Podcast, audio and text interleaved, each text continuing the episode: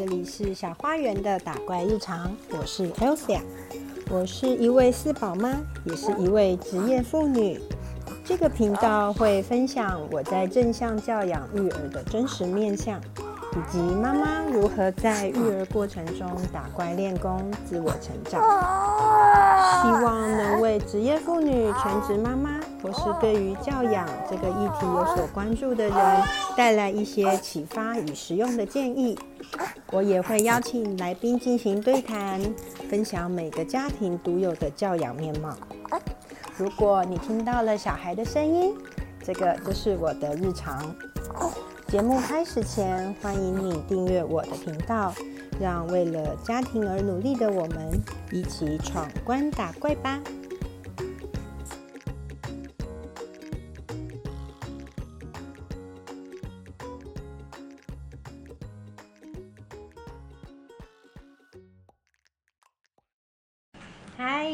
欢迎回来，我是 Elsa。你这周过得好吗？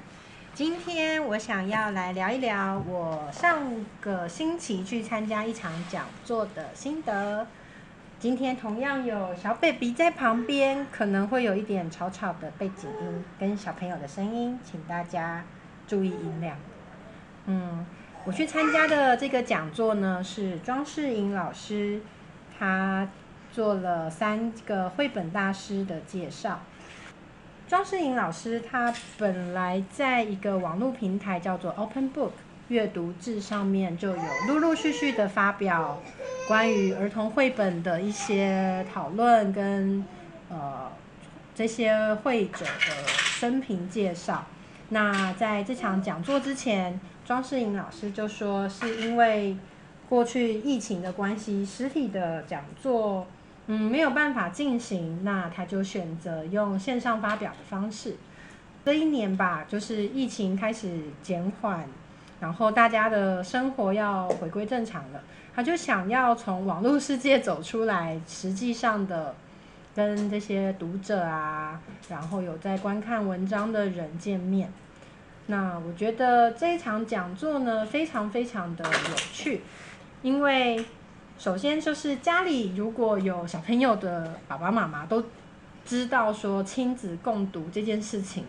在这几年被大力的推广，不管是你家的宝宝是几岁的宝宝，是小宝宝，或者是已经念书了，嗯，会识字了，都很推荐大家阅读绘本。可是，在阅读绘本的过程中，我想大家也会有一些疑问，像是。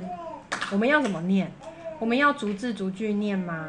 然后这个画面要怎么跟小朋友去做分享？那这些我觉得都是我们在亲子共读中会碰到的一些问题哦。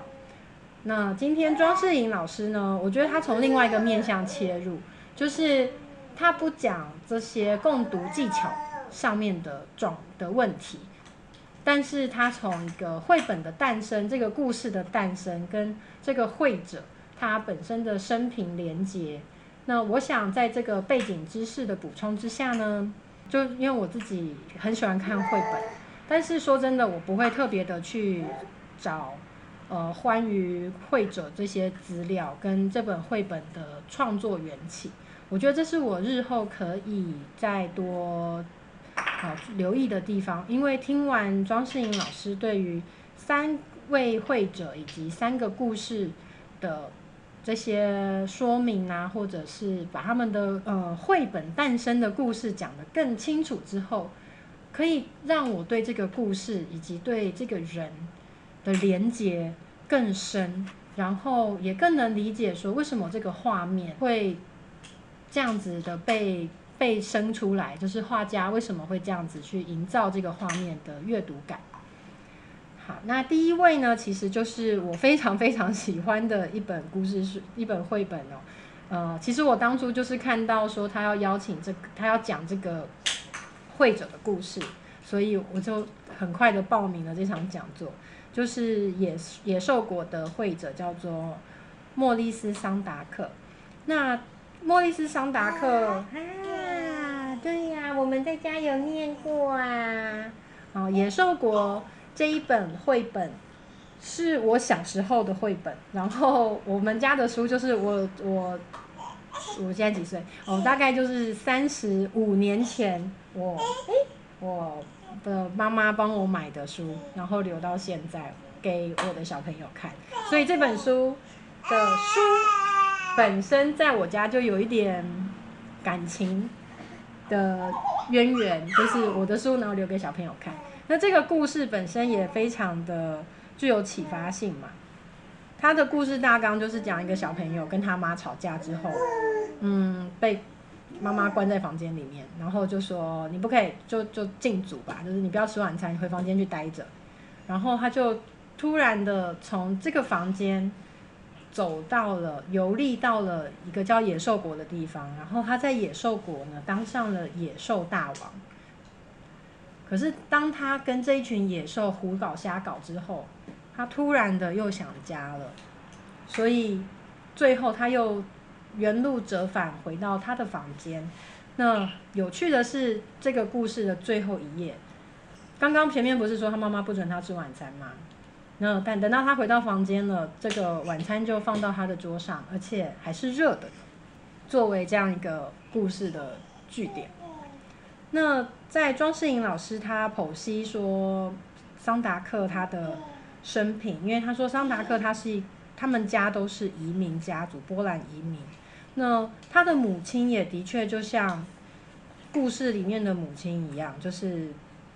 有一点冷淡的，然后是那种心事重重的，因为可能移民的压力很大。那他的父亲是一个裁缝，那给常常会跟小孩子讲很多幻想的故事，那也许也是。嗯，就是桑达克他在后来创作很多故事的一个灵感来源。然后很有趣的是，老师还秀了一张照片，就是这个桑达克呢，他是男孩子嘛，然后就穿着白衣白鞋，很可爱的样子。那，然后后来老师有解释说，他为什么会穿白衣白鞋呢？因为他其实小时候身体不好。那穿上白衣白鞋，其实是为了想要误导死神，让死神以为这个小孩已经变成小天使了哦，你不要再把他带走。其实这有点像，像那个什么，小时候怕男生男孩子怕男生夭折，就会把他打扮成女生啊，然后或者是说，呃，在越南好像会帮小朋友取一些像小动物的小名，就是。就是像什么叫什么小狗小猫，然后就也也就是要，嗯，也就是要骗那个会抓走小小宝宝生命的那个神明，说他们不是小宝宝，他们是他们其实是小猫是小狗这样子。对，我觉得这个在好像在全世界对于儿童生命的嗯尊重吗？对，我觉得这是种很珍贵。然后很珍惜的感觉是全世界，全世界都有的，这一点我觉得蛮有趣的。那野兽国这个故事虽然说现在在我的这个世代呢变成一个经典，但其实它在出版的那个时候是一本蛮受到争议的书籍。第一个是说，在书里面这个男男主角小男生阿奇。跟他妈妈说，因为妈妈叫他来吃饭，他不要吃饭，他就凶了他妈妈，然后说一句：“我要变成野兽把你吃掉。”就第一个争议点是这里，就是哈，小朋友怎么可以这个样子跟他妈说话？这样子会教坏小孩，所以当时这本书出版，这句台词呢也成为争议点之一。然后第二个争议点就来自于说，哈，小孩子被禁足之后，居然就离家出走了，他就飘到野兽国去。所以这是第二个争议点。那其实从这两个争议点呢，我们也可以发现说，嗯，在桑达克的年代，就是大概一九七零年代、一九六零年代，嗯，进行想要利用绘本进行道德宣教这一。个观念其实是蛮普及的，嗯，但其实呢，好像换到现代来说，我们也还是会希望说，哦，是不是每一本童书都要怀抱着一个嗯很正确的思想在里面，然后这个故事才会是一个好的故事，或者是有价值的故事。我觉得经过了现在已经五十年了，差不多好像没有什么改变，有稍微放宽一点了。但我觉得大家对于一个如何教育小孩子的期待，好像还是一个比较有标准的的期待吧。不过呢，这个在庄世颖老师他说，其实就是我们会在儿童文学中看到非常多这种离家出走的故事。但重点来了，重点就是儿童文学的故事，一会有一个这个出走之后再回家的过程。那我想，这个其实蛮符合，嗯，我们对于一个小朋友的教养。我之前在网络上看到一段讲亲子关系的话，我觉得很贴切，就是亲子关系本来就是一个练习放手的过程，就是孩子。一定会离开父母，找到他自己的路，然后成为他想要成为的人。父母不可能一辈子因为担心、因为焦虑、因为各种我们大人的情的因素，把孩子绑在身边，这样子的关系是不正常的。一定要放手，让他去闯荡，然后去飞，这样才是一个。正确的亲子关系，所以在儿童文学中，我觉得这个出走跟回家这样子的过程，其实就是隐喻这个亲子之间的放手，跟孩子最终找到他的目标所向，然后找到他自己的路，找到他自己的家。所以在儿童文学中的这些出走跟回家的隐喻是非常常出现的。然后还有一个关于野兽国的第三个争议点，就是他到了野兽国之后，开始出现了野兽，就开始有爸爸妈妈们会说啊，画这些野兽会不会吓到小朋友？这个我觉得可以在后面我们再来多讲一些这个这个大人的过滤器的部分。那第二位老师介绍的绘本作家呢，就是。雷蒙布利格，他的最知名的作品其实是《雪人》，一本无字绘本，画的非常非常的安静，然后，嗯，充满着唯美，然后忧伤这样子的情怀。那《雪人》这个故事主轴主轴很简单，就是小男孩堆了一个雪人，就是他晚上睡着的时候呢。雪人来找他，然后带他出去玩。他们两个一起牵着他，就雪人牵着他的手啊，飞在城市的高空上面，让他带他带着他出去玩，出去看各种的风景。那等到白天的小男孩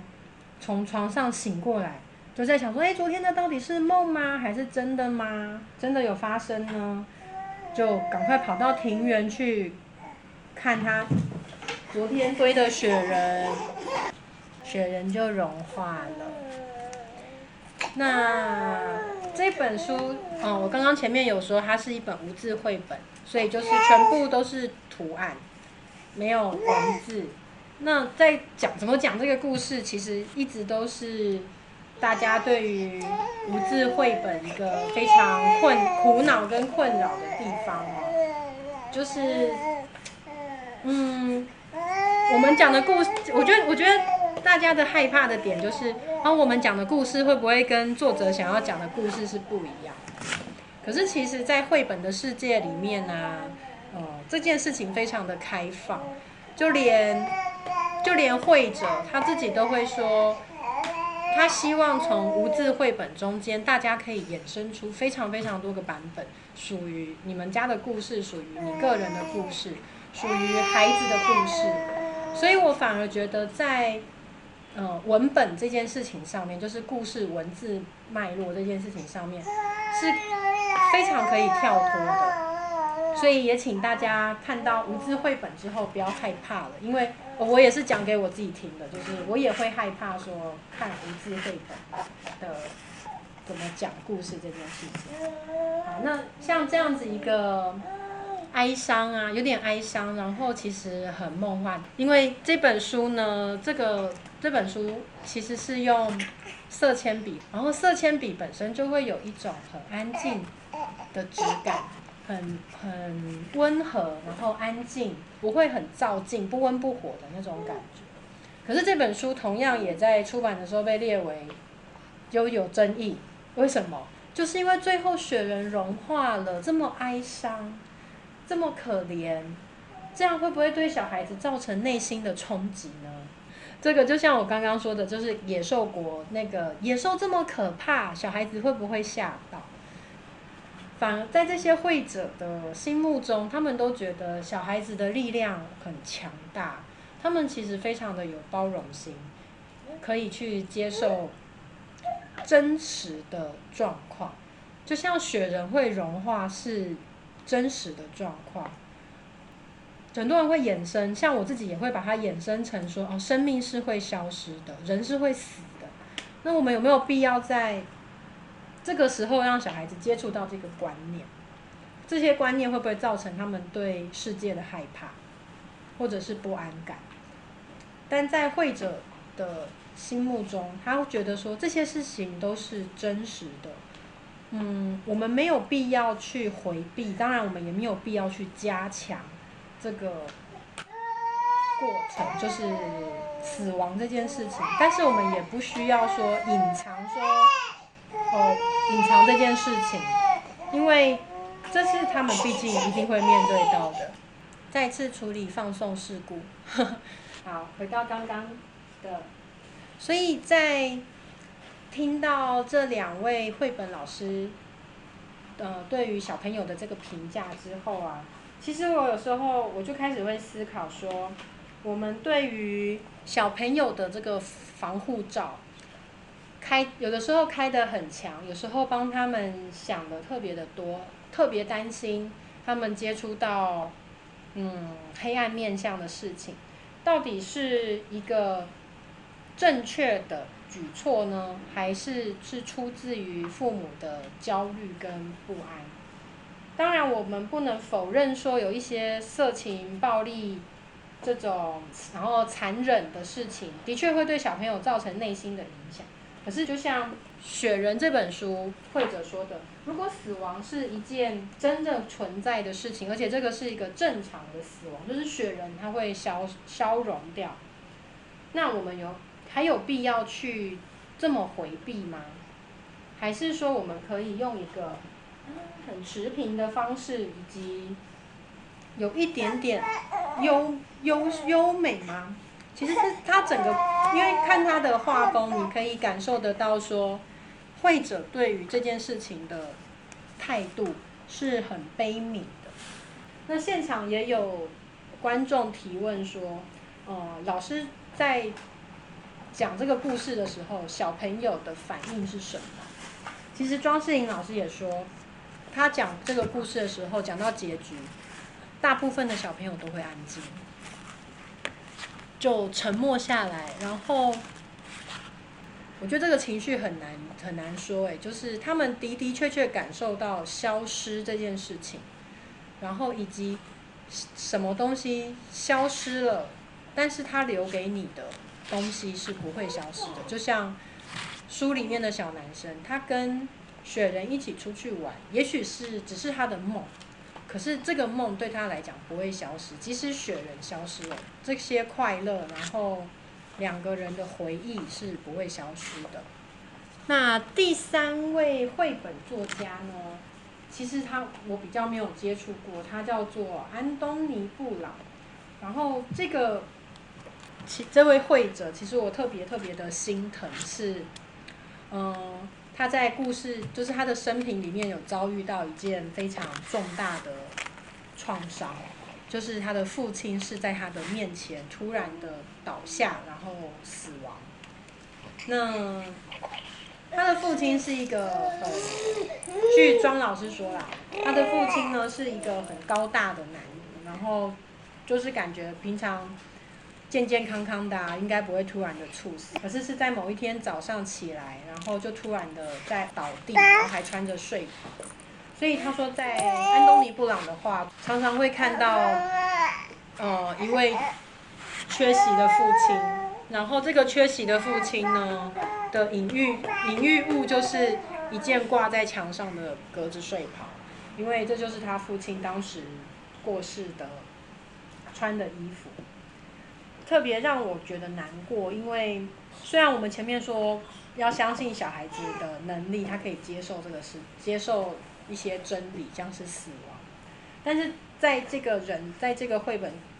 作家中，我们就会发现说，他好像不停不停的用故事创作的故事去消解自己曾经看到父亲倒下来的这个冲击，包含他创作呃重新创作了《糖果屋》这样的故事，《糖果屋》这个故事其实也是。嗯，一个消失，一个不存在，好像不存在的父亲，或者是一个懦懦弱的父亲，让任凭着继母把自己的孩子丢到森林里面去。那其实，在这个糖果屋，他创作的糖果屋绘本里面，就是看到一件睡袍勾在那个墙面上。就这个故事，其实孩子不可能没有父亲，但是在这个故事当中，父亲就好像不存在一样。所以我会觉得说，每一个人的童年会带给他什么，其实我们很难去预测。然后，当然作为父母，我们都很想把最好的、最美的、最不会带来伤害的东西留给小孩子。只是，也许有时候这些我们认为的挫折，我们认为的伤害，会成为他们在。长大以后，一个很独一无二的标志，就像安东尼·布朗，他的画中就是以这样子一个缺席的父亲。那也许他真的这一辈子他都在对抗呃当时候的这个冲击，可是这也毫无疑问的变成说是他一个很很鲜明的部分。可能就一个更远、更高的角度来看的话，就是要相信孩子有处理挫折的能力。然后要相信他们有接受事物会损毁、会消失、会不见的这个能力，然后以及他们会用自己的方式去诠释跟转换这些我们觉得嗯，也许是伤害，也许是挫折，也许是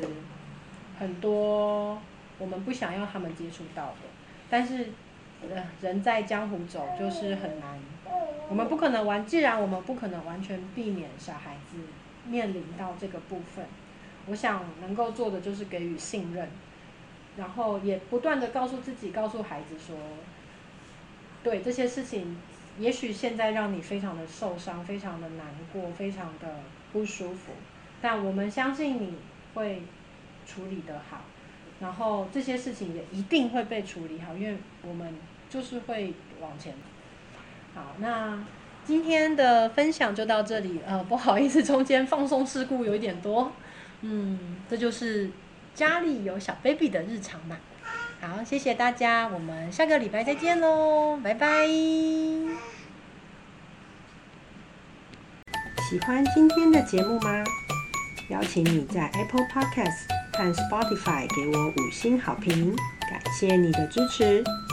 如果你有什么想听的主题，或是对于内容有任何感想，欢迎使用电子信箱让我知道。以上资讯都在节目资讯栏中附有连结。我们下次再见。